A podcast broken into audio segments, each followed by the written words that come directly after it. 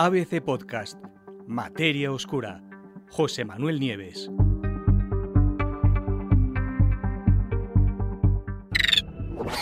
Gigantescos vacíos cósmicos podrían estar destrozando el universo.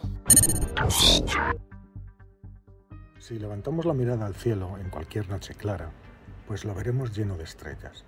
A simple vista solo podremos ver unos miles de ellas, pero con sus telescopios los astrónomos las cuentan por millones. Solo en nuestra galaxia, fijaros, hay entre 200.000 y 400.000 millones de soles, de diferentes colores y tamaños, una variedad inmensa.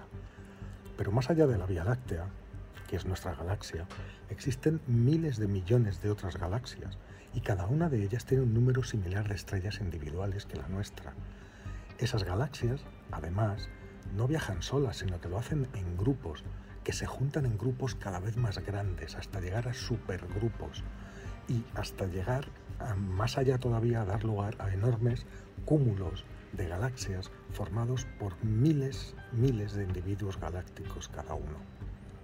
A nuestra pequeña escala, el universo parece totalmente lleno de materia, organizada, como os he dicho, en estructuras cada vez más grandes. Pero eso es una imagen engañosa. Para darnos cuenta basta conocer una cosa. Si ampliamos más la perspectiva, solo si la ampliamos mucho más, podremos distinguir cómo se distribuye realmente la materia a gran escala. Vamos a hacer ese experimento.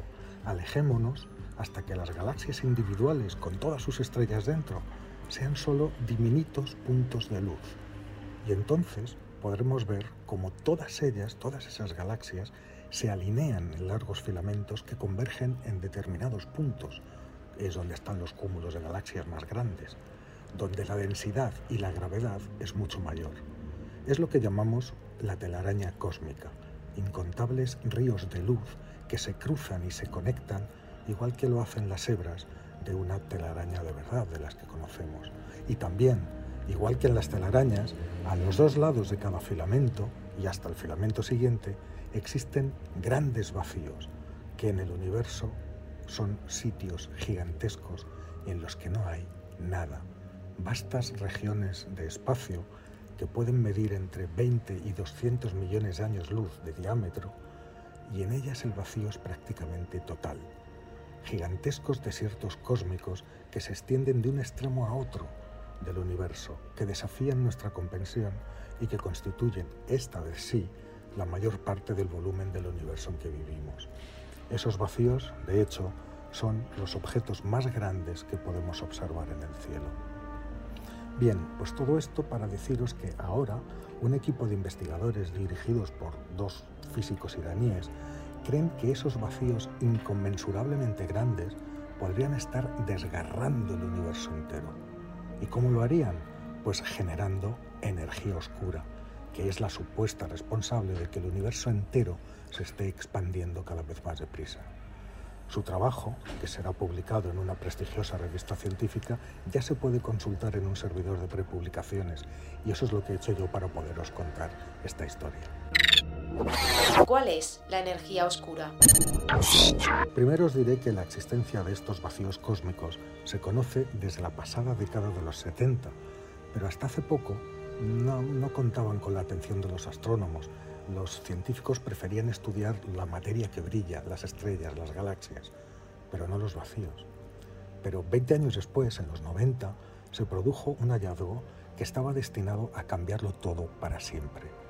Y es que el universo sigue expandiéndose en la actualidad, pero no solo eso, sino que lo hace cada vez más rápidamente. Es decir, que la velocidad a la que se expande nuestro universo aumenta con cada segundo que pasa. Es lo que se conoce como expansión acelerada del universo.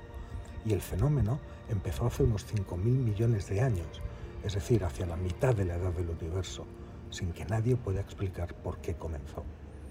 Por eso surgió precisamente el término de energía oscura. Algo tenía que estar impulsando esa expansión acelerada, una fuerza misteriosa a la que llamamos energía oscura y que de repente se puso en marcha para dilatar el espacio mismo, haciendo que todos los objetos que hay en él estén cada vez más separados entre sí. Os preguntaréis entonces por qué nosotros no estamos cada vez más separados de la Luna o del Sol, o dentro de nuestra galaxia de otras estrellas. Pues porque los efectos de la expansión acelerada no se sienten dentro de los sistemas estelares o de las galaxias. La razón es que allí, en esos sistemas locales, la atracción gravitatoria de la materia es lo suficientemente fuerte como para anular el efecto de expansión. Por eso ni nuestro sistema solar ni la Vía Láctea se están agrandando debido a la energía oscura. Pero los vacíos, en los que prácticamente no hay nada, sienten los efectos de esa energía oscura con mucha más intensidad. Y si queremos averiguar qué es la energía oscura, tiene todo el sentido investigarla donde sus efectos son más fuertes. ¿Qué dice el nuevo estudio? Pues en la nueva investigación, los científicos afirman que la energía oscura no solo se encuentra en los vacíos, sino que está generada por ellos. ¿Y cómo podría ser esto posible?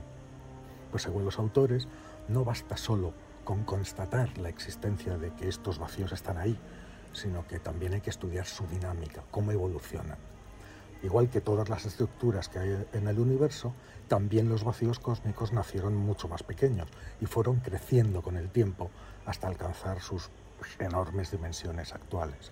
Volvamos al principio de la existencia. Hace miles de millones de años, toda la materia del universo se distribuía de forma bastante uniforme de modo que al principio no había grandes diferencias de densidad de un sitio a otro.